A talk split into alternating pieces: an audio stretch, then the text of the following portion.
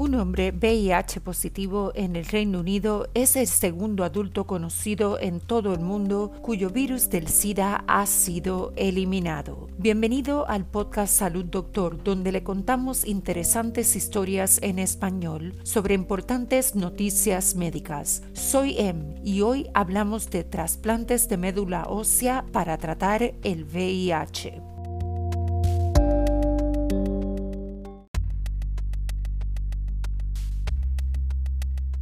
Un hombre con VIH en Gran Bretaña se ha convertido en el segundo adulto conocido en el mundo cuyo virus del SIDA ha sido eliminado luego de recibir un trasplante de médula ósea de un donante resistente al VIH, según sus médicos. Casi tres años después de recibir las células madre de la médula ósea de un donante con una rara mutación genética que resiste la infección por el VIH y más de 18 meses después de dejar de tomar los medicamentos antirretrovirales, las pruebas altamente sensibles aún no muestran rastro de la infección por VIH previa del hombre. El caso del paciente de Londres ha sido reportado en Nature y presentado en una conferencia médica en los Estados Unidos.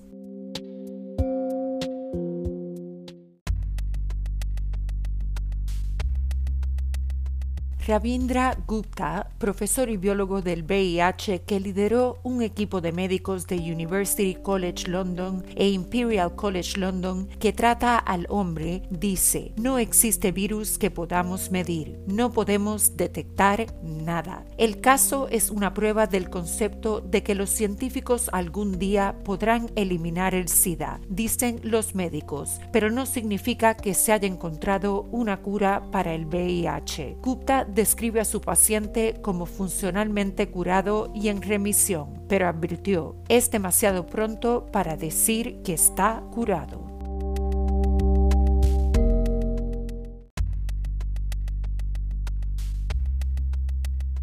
Al hombre se le llama el paciente de Londres en parte porque su caso es similar al primer caso conocido de cura funcional del VIH, en un hombre estadounidense, Timothy Brown, quien fue conocido como el paciente de Berlín cuando se sometió a un tratamiento similar en Alemania en 2007 que también eliminó su VIH. Brown, que había estado viviendo en Berlín, desde entonces se ha mudado a los Estados Unidos y según los expertos en VIH, todavía está libre de VIH. Unas 37 millones de personas en todo el mundo están actualmente infectadas con el VIH y la pandemia del SIDA ha matado a alrededor de 35 millones de personas en todo el mundo desde que comenzó en los años 80. La investigación científica sobre el complejo virus en los últimos años ha llevado al desarrollo de combinaciones de medicamentos que pueden mantenerlo a raya en la mayoría de los pacientes.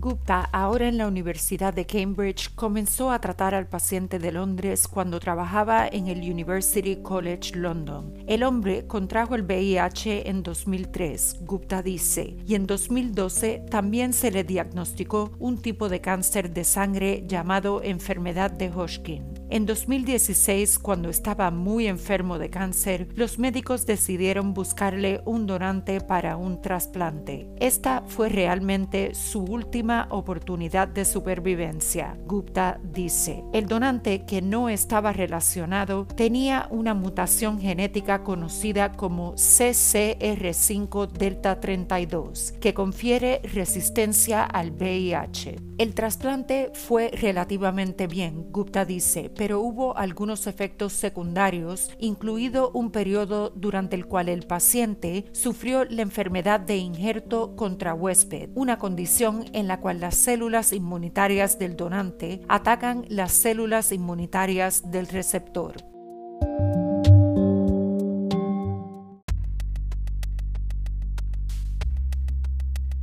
La mayoría de los expertos dicen que es inconcebible que tales tratamientos puedan ser una forma de curar a todos los pacientes. El procedimiento es caro, complejo y arriesgado. Para hacer esto en otros, los donantes de coincidencia exacta deberían encontrarse en la pequeña proporción de personas, la mayoría de ellos de ascendencia del norte de Europa, que tienen la mutación CCR5 que los hace resistentes al virus. Los especialistas dicen que aún no está claro si la resistencia del CCR5 es la única clave o si la enfermedad de injerto contra huésped podría haber sido igual de importante. Ambos pacientes, el de Berlín y el de Londres, sufrieron esta complicación, que puede haber desempeñado un papel en la pérdida de células infectadas por el VIH. Gupta dice. El profesor y hematólogo Eduardo Olavarría de Imperial College London e Imperial Healthcare NHS Trust dice, si bien es demasiado pronto para decir con certeza que nuestro paciente ya está curado del VIH y los médicos continuarán vigilando su afección, el éxito aparente del trasplante de células madre hematopoyéticas ofrece esperanza en la búsqueda de una cura largamente esperada para el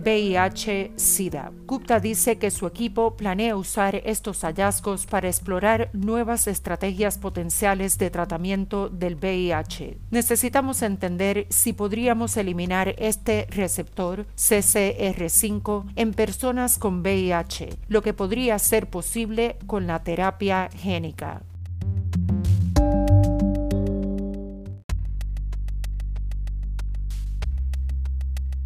Para preguntas y comentarios sobre historias y sugerencias de temas para el podcast, envíenos un mensaje a hola@salud.doctor. Nos encantaría oír sobre usted. Para emergencias médicas, consulte con su doctor de inmediato. Recuerde, no somos doctores, somos podcasters. Le brindamos interesantes noticias médicas en español. Hasta mañana y salud, doctor.